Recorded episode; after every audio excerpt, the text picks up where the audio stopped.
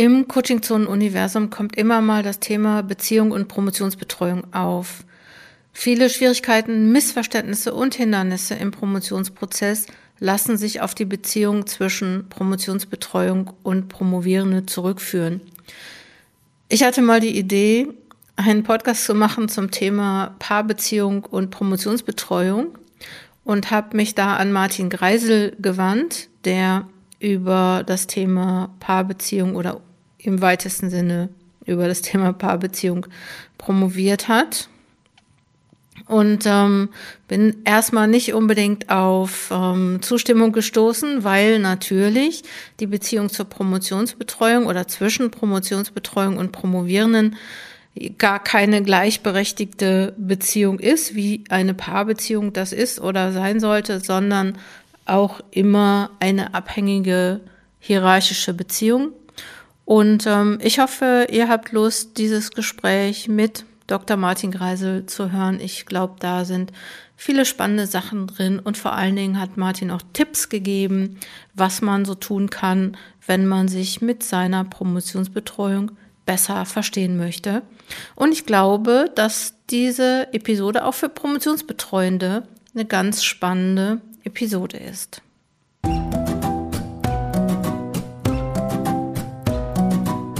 Herzlich willkommen zum Coaching Zonen Podcast, dem Podcast für Promovierende, Postdocs und Promotionsbetreuende.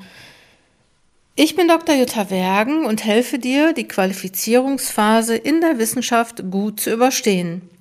Zunächst aber, wie in jeder Episode oder wie fast in jeder Episode, das, was gerade bei Coachingzonen so los ist. Und ich möchte ähm, was ganz Spannendes erzählen, worüber ich mich sehr freue. Nämlich neben der Mastermind für Postdocs gibt es nun auch eine offene Gruppe der kollegialen Beratung für Personen, die sich auf dem Weg in die Fachhochschulprofessur befinden. Und ähm, hier besteht die Möglichkeit, kollegiales Feedback ähm, zu bekommen oder auch zu geben natürlich äh, für alle, die sich in der Bewerbungsphase auf eine FH-Professur, in der Entscheidungsphase für eine FH-Professur befinden. Ähm, Voraussetzung ist schon sehr fortgeschrittenes Promotionsprojekt, also so vor, vor der Einreichung, wenn nicht sogar schon eingereicht, aber ähm, das kannst du dann ja nochmal nachfragen. Ist allerdings jetzt nur ein Angebot für alle, die bei Fokus Promotion sind. Ich finde es aber trotzdem richtig cool, weil nämlich Bettina Siebert-Blesing diese Gruppe leiten wird und ich freue mich da total drüber. Und Bettina kennt ihr vielleicht schon aus mindestens drei Podcast-Episoden. Das haben wir ich, ähm, in der letzten Episode 186 festgestellt. Da ist nämlich auch ähm, ein Gespräch mit Bettina drin. So, und ich freue mich natürlich auch, Fokus Promotion nochmal, dass das Angebot wächst und wir immer mehr werden und auch irgendwie habe ich so das Gefühl, feiern wir gerade jeden Monat eine Person, die einreicht oder die eingereicht hat und auch ähm, Disputationen und ähm, ich freue mich so, dass das auch so ist, dass alle sich mitfreuen, dass niemand neidisch, traurig oder eifersüchtig ist, dass jetzt Leute abgeben und man selber wünscht sich das so sehr und hat noch nicht eingereicht. Ähm, und Leute, ihr schafft das alles. Und ich freue mich, dass wir, dass wir das bei Fokus Promotion auch richtig schön feiern können.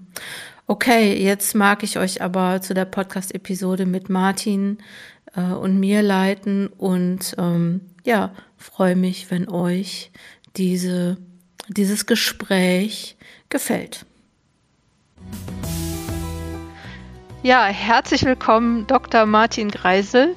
Ich freue mich total, dass du da bist, auch wenn, ähm, wenn ich dir erst ein bisschen Lust auf das Thema machen musste, weil es ein bisschen irgendwie äh, eine, eine, ähm, eine, eine Idee war und wir gucken mal, was dabei rumkommt. Und ähm, ich habe dich nämlich gegoogelt oder ich habe jemand gegoogelt, der irgendwie was zum Thema Paartherapie forscht weil, und es ist jetzt ein großer Schwenk, weil ich gedacht habe, ähm, ich würde gerne mal über die Beziehung zwischen Promovierenden und Promotionsbetreuenden reden.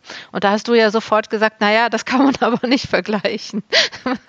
und das, da hast du ja auch vollkommen recht mit. Also ich freue mich, du bist, ähm, ja genau, hast promoviert über die Rolle der Differenzierung des Selbst im erweiterten Zürcher Modell der sozialen Motivation am Beispiel einer systemischen Paartherapie. Ich habe mich gefragt, braucht man echt so lange Titel für die Dissertation, Martin? ja, in dem Fall wollte ich wahrscheinlich all die wesentlichen Bestandteile, die diese, diese Dissertation ausmachen, da irgendwie reinpacken. ja, aber tatsächlich ähm, bin ich mittlerweile ja gar nicht mehr so stark in der Paartherapie involviert. Mach kurz den, äh, das Mikro mehr an den Mund. Ah, ist ein bisschen zu leise. Okay. Entschuldigung. Ja, mittlerweile bin ich mir gar nicht mehr so sehr in die Paartherapie involviert, obwohl ich das Thema super spannend fand. Aber so beruflich, meine Forschungskarriere hat mich tatsächlich mehr in die pädagogische Psychologie verschlagen, äh, wo ich jetzt ähm, Lehr-Lernprozesse erforsche, was oh. manchmal gar nicht so anders ist. Mhm. ähm, und da arbeite ich jetzt im Moment als akademischer Rat an der Uni Augsburg. Aber freiberuflich mache ich eben auch Training und Coaching für Prokrastination. Ich habe da die Website äh, Zen Your Life. Mhm. Und Verlinke in dem Kontext unter dem Podcast. Ah, super, ja. Äh, und in dem Kontext fand ich es eben trotzdem super spannend, deine Einladungen zu lesen, so sich darüber mal Gedanken zu machen, weil das, äh, finde ich, eben doch nochmal einen spannenden Blick drauf wirft auf die Frage, wie gehen wir eigentlich in unserer Beziehung mit Doktor, Vater, Doktor, Mutter, wie agieren wir da eigentlich und aber auch, und das fand ich eine spannende Frage, die du gestellt hast, zur Dissertation selbst, also zu dem vielleicht Textdokument oder zu dieser wissenschaftlichen Frage, was habe ich da eigentlich für eine Beziehung zu? Hm. Deswegen, ja, finde ich das eine spannende Einladung. Vielen ja. Dank dafür. Ja, dann lass uns, ich, ich habe auch gedacht, ne, als wir dann nämlich dann im Vorgespräch noch mal mehr darüber gesprochen haben, da habe ich nämlich auch gedacht, was will ich eigentlich jetzt in dieser Episode? will ich jetzt über Promotionsbeziehungen äh, zwischen Promo Promovierenden und Promotionsbetreuenden sprechen oder auch zur, ähm, zur Dissertation, weil nämlich diesen Begriff Paartherapie, ich meine, ich habe das schon mal öfter so gedacht, aber ich habe letztens im Coaching-Zonen-Kontext äh, äh, am Valentinstag vor zwei Wochen äh, mache ich äh, jedes Jahr, äh, schreibe einen Liebesbrief an deine Dissertation.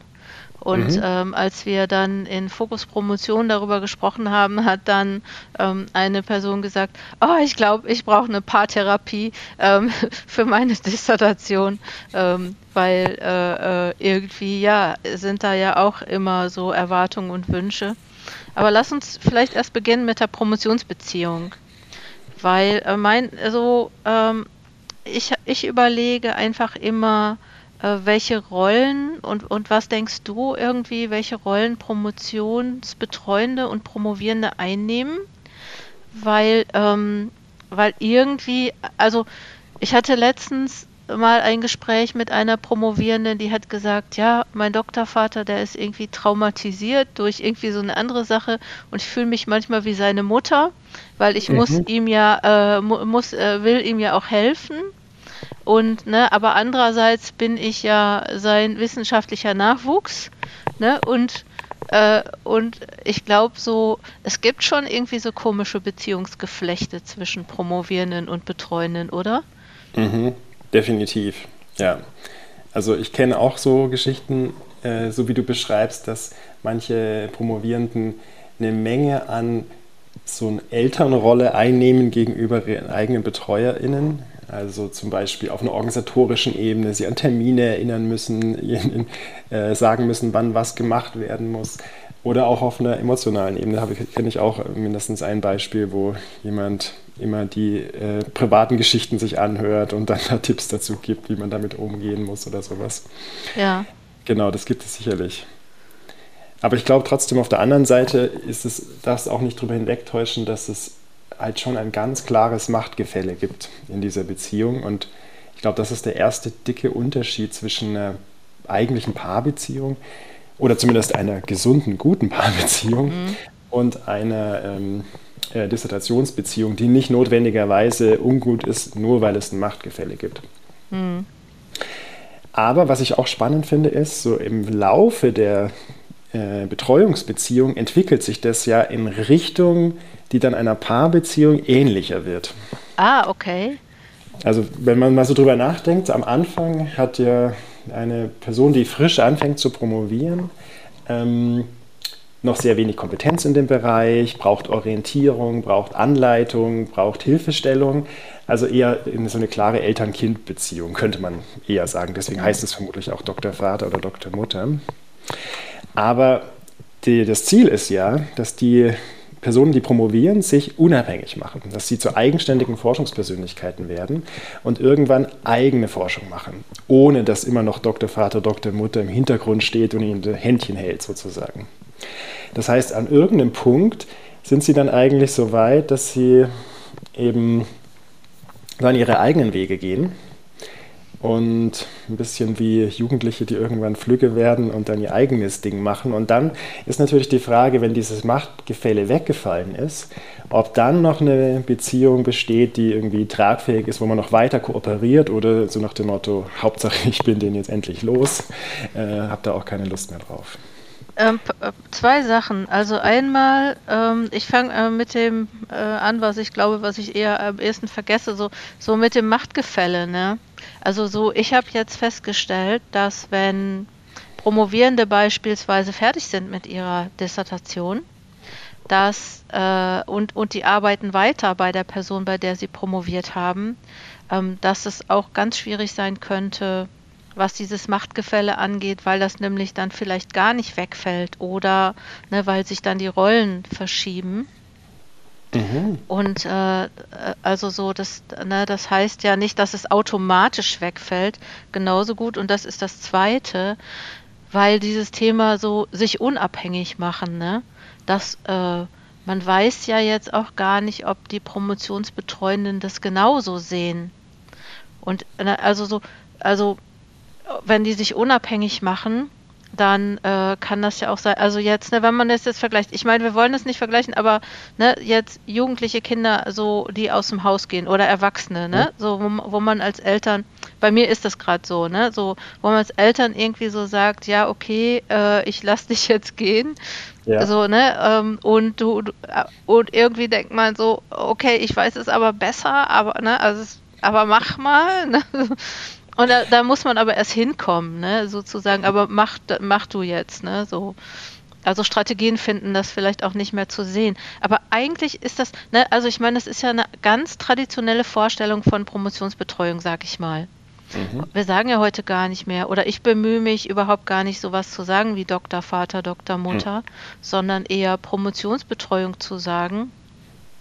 Und anders als so bei so einem Eltern-Kind-Verhältnis sollte das ja schon auch irgendwie auf Augenhöhe sein, oder? Oder ist das Quatsch? Mhm. Nein, das sehe ich natürlich genauso. Also, und da ist vielleicht tatsächlich auch die Ähnlichkeit zur Paarbeziehung größer. Das ist eigentlich ja wirklich, auch wenn die einen vielleicht ein bisschen jünger oder ein bisschen älter sein mögen, sind zwei erwachsene Menschen. Die haben beide vernünftige Gedanken, beide vernünftige Ideen. Und da würde ich auch sagen, äh, wie in einer guten Paarbeziehung, das bessere Argument sollte gewinnen. Also wenn jetzt die, auch die unerfahrenere Person äh, einen guten Gedanken hat, ein gutes, äh, eine gute Idee, ein gutes Konzept, dann sollte die erfahrenere Person sich davon überzeugen lassen, das Anerkennung und dann die Person mit der besseren Idee machen lassen und sich nicht, weil sie die Macht hat, irgendwie versuchen durchzusetzen, obwohl vielleicht, wie gesagt, inhaltlich die andere Person, ähm, also die, die, der Promovent, die Promovendin da ähm, die besseren Karten hatte. Mhm. Und das ist dann schon die Ähnlichkeit, so diese gegenseitige Respekt und ähm, fachliche Beziehung auf Augenhöhe und Hilfe nur an der Stelle, wo sie auch notwendig ist oder gefragt ist. Mhm.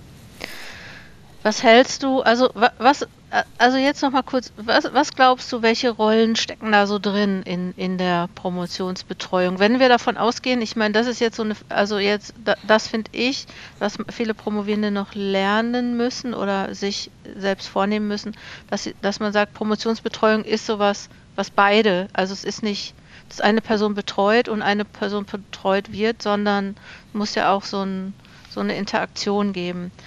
Was denkst du, welche Rollen sind da so drin? Also Vater, Mutter? Vater, genau. Mutter, Kind haben wir schon gehabt. genau, dann diese Paarbeziehung haben wir auch diskutiert. Ähm, natürlich sollte es vor allem, und ich glaube, wenn es gut läuft, ist es auch so, vor allem eine professionelle Beziehung sein, dass äh, kompetente Menschen zusammen an einer Sache arbeiten. Und mhm. ähm, natürlich hat auch die betreuende Person schon auch ein, so ein Stück weit eine pädagogische Rolle, also vielleicht auch wie eine, eine gute Lehrkraft, mhm. die ja auch versuchen muss, die Kinder zu äh, Reife und Unabhängigkeit und Eigenständigkeit auch zu bringen, mit dem nötigen Maß an Führung, aber eben auch Freiheit gewähren. Und diese Rolle würde ich vielleicht dann noch ergänzen. Ja. Neben ja, da gibt's, die wir schon genannt haben. Ich, ja, ich könnte mir vorstellen, da gibt es noch irgendwie ganz viele wie äh, äh, Chef, Chefin, ne, irgendwie so König, König, Königin, ne, also sie hier mein Königreich, ne, und äh, da sind alles so meine, ähm, ja, weiß ich nicht, wie man sagt man, äh, Untertanen. Ja, danke schön. Ja, genau. Ich habe jetzt natürlich mehr an, an, funktionale Beziehungen ja, ja, gedacht, ja, ja, aber klar. Ja, ja. ja. Ja, es kann auch, äh, die DoktorandInnen können vielleicht ja auch nur so eine reine Jubelbevölkerung sein, die immer ja, dem äh, ja, der ja. Oberen zu äh, winken müssen. Ja. ja, genau. Stimmt. Das ist, ja, wir lachen, ne? aber das ist, ich meine, ja, ja, es kommt vor und das ist wirklich ganz traurig. Ähm, wie, wie kann das, was, was glaubst du, ähm, wie, wie, also wenn wir jetzt sagen, okay, das ist, ist eine, eine Machtbeziehung oder man könnte auch sagen, eine asymmetrische Beziehung, ähm, wie könnte die von Seiten der Promotionsbetreuenden gut gestaltet werden? Also was glaubst du, was müssten Promotionsbetreuende tun, damit, also weil man, ne, du sagst ja ja, oder ich habe auch gesagt, professionelle Beziehung, mhm. ähm, ne, da geht es ja darum, dass man halt irgendwie äh, etwas möchte und erwachsen ist und dies und das und, mhm. ne, und aber auf der Beziehung, also, ne, da muss ja auch die Beziehungsebene spielt da irgendwie mit. Mhm. Na, wenn wir jetzt mal davon ausgehen, dass Promotionsbetreuung, ich glaube, nie, niemand, der promoviert, denkt am Anfang an solche Sachen man denkt, ah, ich habe ein super Thema, ne? Und ähm, so dieses, dieses Ding, Promo Promotion ist Persönlichkeitsentwicklung, da muss man sich schon aus seinen Dämonen stellen, irgendwie sein, äh, ich bin nichts wert, äh, ich bin äh, nicht schlau genug, ähm, ich mhm. muss jetzt hier den nächsten Schritt machen und irgendwie eine, auf eine Konferenz gehen, muss sichtbar werden. Das sind, ist ja alles, das denkt man sich am Anfang ja gar nicht, dass das so schwierig ist und ne, auch Feedback auf die Dis irgendwie, dass man dann, äh, dann Leute anfangen zu weinen oder dass man nach einem Besuch beim Kolloquium irgendwie erstmal vier Wochen wieder aufgebaut werden muss, weil, weil man irgendwie äh, denkt, mhm. oh Gott, das ist alles voll schrecklich, was ich mache und der Umgang mit den ganzen Zweifeln, das, das denkt man sich ja gar nicht am Anfang. Ich glaube, sonst, wenn, wenn die Leute das wüssten, dann würden sie sich so dreimal überlegen, ob sie promovieren wollen. Und mhm. äh, wie, wie kann es aus den jeweiligen Rollen gut gestaltet werden, die, diese, diese mhm. Beziehung? Die dann auch noch, die kommt ja dann auch noch dazu. Also ich glaube auch, weil du jetzt am Anfang gefragt hattest, nach was die betreuenden Personen eigentlich tun können. Ähm, ich glaube auch, dass es zwei Sachen sind, die oft oder so ein bisschen in den Hintergrund rücken oder vielleicht komplett vergessen werden. Und das eine ähm, hast du gerade angesprochen, so diese ähm, dass ich als betreuende Person auch im Blick haben sollte, äh, wie es meinen Doktorandinnen und Doktoranden eigentlich auch geht und auch zum Beispiel das, was du gerade gesagt hast, ähm, dieses Feedback, das mag ja sachlich richtig sein, und trotzdem kann es manchmal sehr schwer sein, das zu verkraften, wenn ich in ersten Entwurf für mein erstes Paper an meine ähm, betreuende Person schicke und dann kriege ich das zurück mit 300 Kommentaren und, ähm, und das sind alle negativ im Sinne von alles irgendwelche Verbesserungsvorschläge oder hier passt was nicht und hier passt was nicht und der ganze Artikel ist von oben bis unten rot. Sowas kann sehr niederschmetternd sein und ähm, diesen Prozess auch gut zu begleiten auf einer emotionalen Ebene dass das ähm, Selbstkonzept derjenigen, die diese Kritik dann bekommen, nicht zu sehr leidet. Ich finde, das ist auch schon eine Aufgabe, die die BetreuerInnen wahrnehmen sollten. Und das Zweite ist, glaube ich, äh, was wir vorher besprochen haben, dieses Machtgefälle. Ich glaube, das vergessen manche Betreuende. Also sie denken, ja, wir haben doch ein total kollegiales Verhältnis, wir reden über alles und so. Aber ähm, vergessen dabei, dass das immer unter diesen Perspektive passiert, dass die äh, DoktorandInnen mehrfach abhängig sind. Also einerseits inhaltlich abhängig, dann abhängig davon, dass sie, weil sie ja bewertet werden, die Promotion wird ja begutachtet meistens von denselben betreuenden Personen und dann sind sie auch noch finanziell abhängig, weil ihre Stelle mögliche oder die Verlängerung der Stelle daran hängt, an dem Wohlwollen der, der Betreuerin und diese Abhängigkeit führt schon zu einer Zensur oft, würde ich sagen.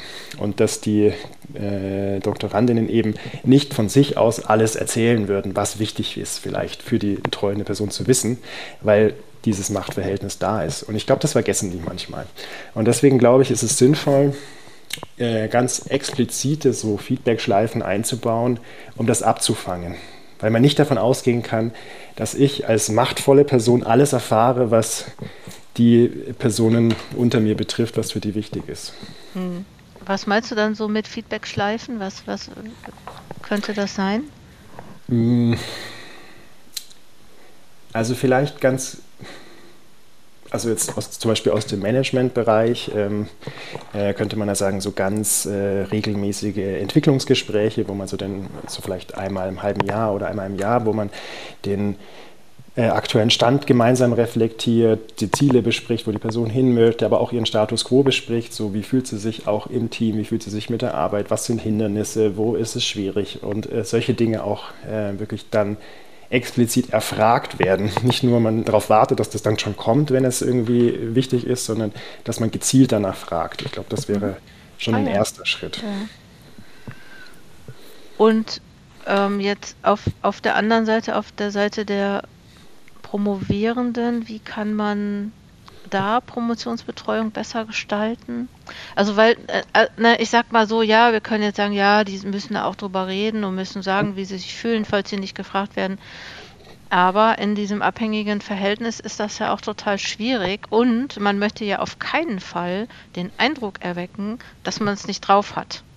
Genau. Man muss ja immer noch, ne, auch so, wenn man selber nicht an, ne, ist ja so, dass viele denken, oh, ich kann überhaupt nicht schreiben oder boah, mein Text, der ist so voll schlecht, ne, mhm. ähm, und äh, das kann man, und, und dann muss man irgendwie da in so einem Betreuungsgespräch irgendwie, ja, weiß ich auch nicht, so tun, als könnte man das, mhm. obwohl man nicht dran glaubt, also wer weiß, vielleicht kann man es ja wirklich, aber das ist ja, man ja. denkt ja immer, es muss ja irgendwie auch super sein. Ne? So ein Text muss ja völlig eloquent und super sein.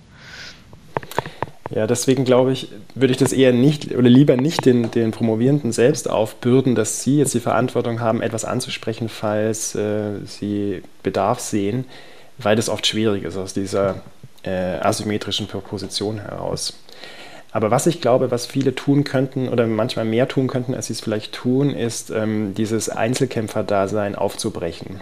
Also sich selbst stärker auf, auf, auf der Peer-Ebene vernetzen und dafür sorgen, dass ich nicht die, äh, alleine bin mit meinen, diesen ganzen Selbstzweifeln zum Beispiel, sondern eben äh, mit möglichst vielen anderen äh, Promovierenden reden mit, und mit denen regelmäßig im Austausch sein, sich Schreibgruppen suchen, sich Diskussionsgruppen suchen, äh, vielleicht auch kleine Kolloquien organisieren, ohne professorale Ebene, wo man auch mhm. einfach mal zeigen kann, was alles schiefgelaufen ist. Mhm. Ähm, genau, also ich glaube, hier kann man mehr, also oft initiativer sein, ähm, als es gemacht wird. Und ich glaube auch oft aus diesem Gedanken heraus, den du gerade geäußert hast, so dieses eigentlich sollte ich es können. Also die Tatsache, dass ich es nicht von allein kann, die sorgt dafür, äh, die ist schon ein Makel und den möchte ich dann gar nicht zeigen. Aber da würde ich dazu ermutigen, das als Normalzustand zu sehen. So alle fangen an und können es mhm. nicht. Deswegen macht man es ja, auch. Ja, und alle tun so, als könnten sie es, ne, im Zweifel. Mhm. Und dann, da, das, da hat man dann vielleicht das Gefühl, alle können das, nur ich nicht. Ich würde jetzt gerne noch auf den Punkt kommen, ähm, das Thema Paartherapie. Ich weiß, ne, mhm. so, das, das ist nur ein Synonym dafür. Ja. Was was, was, was kann man machen, wenn die Promotionsbetreuung irgendwie nicht gut funktioniert. Also, ne, es gibt ja so Fälle, also ich kriege das öfter mit, ne? Ich, es gibt so Fälle, der Betreuer, die Betreuerin meldet sich gar nicht. Oder mhm. der Betreuer, die Betreuerin möchte irgendwie jede Woche was anderes haben. Mhm. Oder ähm, äh, äh, hält nichts von mir. Oder kennt sich mit meinem Thema gar nicht aus, aber will irgendwie unbedingt, äh, ne, also äh, man würde ja sagen, okay, dann solltest du die Betreuung auch nicht haben, aber das ist ja manchmal so. Mhm. Ne? Oder äh, ver verlängert meinen Vertrag nicht, aber verlängert den Vertrag von jemand anderem, ne? hat alle anderen DoktorandInnen lieber als mich. Äh, mhm. So, mhm. ne? Ja. Ich finde, da kann man tatsächlich, glaube ich, einiges aus der paartherapeutischen Perspektive übernehmen. Also, ähm, es fängt damit an, zu betonen, dass es ja auch immer noch eine Wahlentscheidung ist. Und das unterscheidet das ja auch zum Beispiel von einer echten Eltern-Kind-Beziehung. Äh, ich habe mir ja auch diese Betreuung zum Beispiel ausgesucht. Ich kann mich auch wieder dagegen entscheiden. Das hat sicher oft negative Konsequenzen und äh, wirft einen vielleicht zurück. Man muss woanders vielleicht nochmal neu anfangen. Vielleicht befürchtet man auch, dass es ein Makel sein könnte im Lebenslauf, was es rückblickend wahrscheinlich dann nicht ist, aber in dem Moment wirkt es vielleicht so. Und das macht dann vielleicht Angst, diese Beziehung zu verlassen, so wie bei einer Paartherapie, also Paarbeziehung. So, da habe ich jetzt schon so viel investiert. Wir haben dieses gemeinsame Haus zum Beispiel und jetzt muss ich das alles wieder aufgeben und nochmal neu von vorne woanders anfangen. Trotzdem kann das ja eine Option sein, äh, weil ich habe die Wahl. Also ich bin ja trotz doch ein erwachsener Mensch, der diese Entscheidung selbst getroffen hat. Ähm, auf der anderen Ebene kann man, glaube ich, auch, wenn man versucht, an dieser Beziehung zu arbeiten, sich bestimmte Gedanken übernehmen. Zum Beispiel, ein Klassiker ist, das ist, stammt noch von, von Watzlawick, so dieses, ähm, diese zirkuläre Kausalität. Aus jeder aus der Perspektive von allen Beteiligten wirkt es immer so, als ob die andere Person schuld am eigenen Unglück wäre. So, äh, weil die betreuende Person nicht das und das macht, kann ich nicht deswegen und dann äh, ist die deswegen aber sauer auf mich und dann äh, kann ich aber erst recht nicht arbeiten oder sowas. Und die andere äh, Person, die andere Seite wird es genau andersrum erzählen. Und in Wirklichkeit ist es einfach nur quasi ein sich gegenseitig bedingendes System, wo man jetzt an keiner Stelle sagen kann, da hat es angefangen oder das ist jetzt die Ursache und das ist die Wirkung, sondern das bedingt sich gegenseitig. Und das Gute an dieser Perspektive ist, jede Person hat dadurch auch die Macht, diesen Feedbackkreis zu unterbrechen. In dem Moment, wo ich anfange, mich anders zu verhalten, ändert sich vermutlich auch das Gesamtsystem. Und das ist quasi die, die positive Nachricht. Und da kann man dann überlegen, aus der therapeutischen Perspektive, sich zum Beispiel fragen, mit so Fragen wie, ähm, okay, wo stehe ich denn gerade? Auf eine klassische aus der lösungsorientierten Therapie, äh, Skalierungsfrage von 0 bis 10, wie zufrieden bin ich denn gerade? Äh, mit meiner Betreuungsbeziehung, da sagen die Leute vielleicht 3, wenn sie nicht sehr zufrieden sind äh, oder ziemlich unzufrieden sind. Und dann könnte man sich fragen, naja, was nicht, wär, wäre nicht perfekt, aber was wäre so, was wäre vielleicht eine 4 oder eine 5, so was müsste sich, welcher kleine Schritt müsste sich ändern? Und dann könnte man überlegen, was kann ich dazu tun, dass das vielleicht eintritt. Und das ist auch ein wichtiges Prinzip in der Paartherapie, dieses große, ich bin mit meiner Beziehung unzufrieden, runterzubrechen auf, ähm, wer putzt das Klo, um es mal äh, plakativ zu sagen. Also es gibt konkrete Dinge mit konkreten Verhaltensweisen, die man ändern kann. Man kann nicht die Beziehung als Ganzes so packen und irgendwie ummodellieren sondern man muss das mit kleinen Verhaltensweisen tun. Und die zu identifizieren, ist, glaube ich, ein wichtiger Schritt, weil dann ist es oft viel machbarer und oft mhm. ändert sich was. Wenn ich in kleine Dinge ändere, ändert sich das Gesamtsystem plötzlich. Mhm. Das ist gut. Das könnte sowas sein wie ähm, ich äh, stelle eine Frage oder, oder, oder was könnte das sein? Also, also was ne? so eine kleine Verhaltensweise zum Beispiel mhm. sein könnte. Ich glaube, das kann, das ist dann extrem unterschiedlich, je nachdem, worum sich jetzt Konflikte oder Unzufriedenheiten drehen. Vielleicht zum Beispiel so meine Betreuerin ist nicht erreichbar zum Beispiel. Mhm. Im Sinne von, der schicke ich was und dann kriege ich wochenlang kein Feedback und sitze da und warte. Und wenn mich dieses Warten frustriert, dann könnte ich ja überlegen, okay, ich kann es jetzt nicht erzwingen, dass dieses Feedback schneller kommt, aber vielleicht kann ich meine Situation ja ein bisschen dadurch verbessern, dass ich mir von anderen Leuten vielleicht ein bisschen Feedback einhole und dann vielleicht mhm. schon mal ein bisschen weitermachen kann, ohne dass meine Betreuerin das jetzt abgesegnet hat. Mhm. Das wäre jetzt eine beliebige Maßnahme für ein Problem. Genau, ja. genau. Was, was ist ein kleiner Schritt oder eine kleine Tätigkeit, die ich tun kann, um meine Situation zu verbessern, weil ich die andere Person einfach nicht verändern kann? Mhm. Genau. Ja. Ach immer, das finde ich richtig cool. Ähm, und ja, eigentlich, eigentlich, ich überlege gerade, ne, also so, weil ich habe schon mal einen Podcast gemacht, irgendwie, wo es darum ging, so du bist selber auch verantwortlich für deine Promotionsbetreuung, ne? Also sorg mhm. dafür, warte nicht, bis dann jetzt äh, deine Promotionsbetreuung was von dir will. Ähm, es gibt ja auch so Leute, die vermeiden das richtig, äh, so die, die Gespräche zu suchen, damit, ich weiß auch nicht, ich kenne das aus meiner, äh, ähm, ne, nicht aus meiner Promotion, aber aus dem Studium auch, dass ich dann irgendwie gedacht habe, ja, solange äh, ich mit der, mit dem Prof nicht spreche, äh, solange irgendwie mache ich nichts falsch oder, ne, so, also so ein bisschen auch so ein bisschen Selbstbetrug. Genau, vielleicht regelmäßig auch äh, den Kontakt suchen. Und vielleicht auch nochmal so zu überlegen, das finde ich ist auch eine gute Frage, zu überlegen, was brauche ich eigentlich, um meine Dissertation gut zu Ende zu bringen. Mhm. Und ähm, ja, genau. Okay, dann ich würde, eigentlich würde ich sagen, an der Stelle danke ich dir für, für, für, für, äh, die, für, für deine, deine Ideen. Aber äh, ich wollte noch kurz noch mit dir über das Thema ähm, Paartherapie und Dissertation. Mhm. Äh, weil zu der Dissertation hat man ja auch eine Beziehung. Ich meine, die kann man mhm. wahrscheinlich gar nicht irgendwie mit einer realen Beziehung vergleichen oder weiß ich gar nicht, ob man das kann. Aber ähm, viele Viele hassen ihre Diss ja auch irgendwann. Ja, was ich, was ich total spannend finde, ist, im Gegensatz zu anderen Arbeiten hat die Dissertation ja tatsächlich ein Eigenleben.